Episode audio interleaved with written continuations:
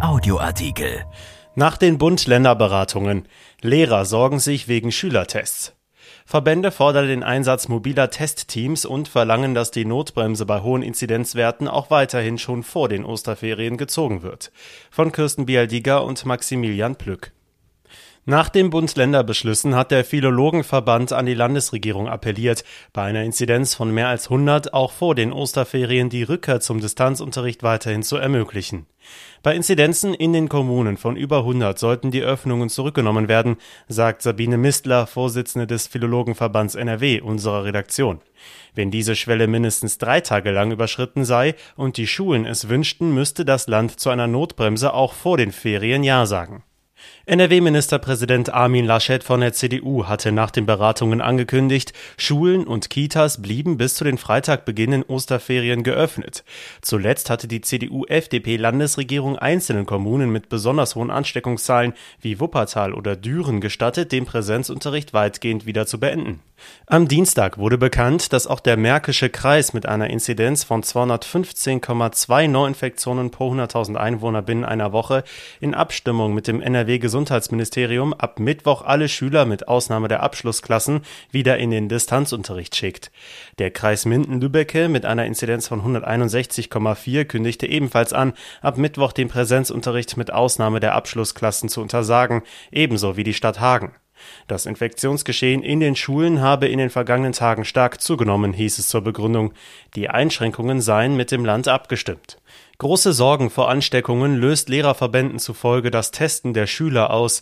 Es gibt in der Lehrerschaft ein großes Aufbäumen. Alle Schüler sitzen beim Testen im Klassenzimmer, nehmen ihre Masken ab und die Lehrer müssen das beaufsichtigen und auswerten, kritisierte Mistler. Eine besonders schwierige Situation ergebe sich bei positiven Testergebnissen. Dann sei die Unruhe in der Klasse so groß, dass an Unterricht nicht mehr zu denken sei. Es wäre besser, wenn die Tests zu Hause durchgeführt werden, bevor sich die Kinder auf den Weg machen, sagte Mistler. Ähnlich äußerte sich die Landesvorsitzende der Gewerkschaft Erziehung und Wissenschaft, kurz GEW, Maike Finnern. Es muss mobile Teams geben, um die Schüler vor Unterrichtsbeginn zu testen, insbesondere wenn die Grundschulen nach den Osterferien einbezogen werden, sagt sie. Völlig ungeklärt sei auch die Frage, wie Lehrer damit umgehen sollen, wenn mehrere Kinder auf einmal positiv getestet würden. Die Testbereitschaft in den Schulen sei zudem nicht sehr groß, so Finnern. Die Gewerkschafterin schätzt, dass etwa 30 bis 40 Prozent der Schüler an den freiwilligen Selbsttest teilnehmen. Da stellt sich schon die Frage nach der Sinnhaftigkeit, sagt sie. Im Schulministerium hingegen hieß es, das Testangebot werde sehr gut angenommen. Dem Bund-Länder-Beschluss zufolge sollen nach den Osterferien jedem Schüler zwei Selbsttests pro Woche ermöglicht werden. Dazu hieß es im Schulministerium, die Landesregierung beabsichtige, die Beschlüsse umzusetzen und, Zitat, allen Schülerinnen und Schülern möglichst zeitnah zweimal in der Woche ein Testangebot machen zu können. Wie es in den Schulen nach den Ferien weitergehen soll, war am Dienstagnachmittag noch unklar. Aus Sicht der Interessenvertreterinnen muss es dazu noch vor Ostern Gespräche mit NRW-Schulministerin Yvonne Gebauer von der FDP geben, damit die Schulen rechtzeitig planen könnten.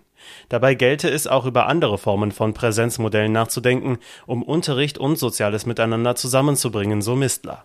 Wie schwerwiegend die Folgen fehlender sozialer Kontakte für Kinder und Jugendliche bereits sind, zeigt eine Bertelsmann-Studie.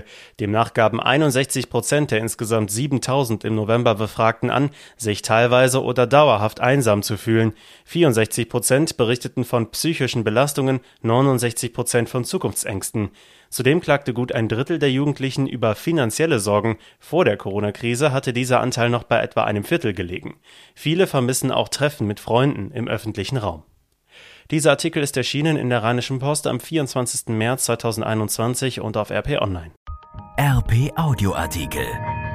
Ein Angebot von RP Plus.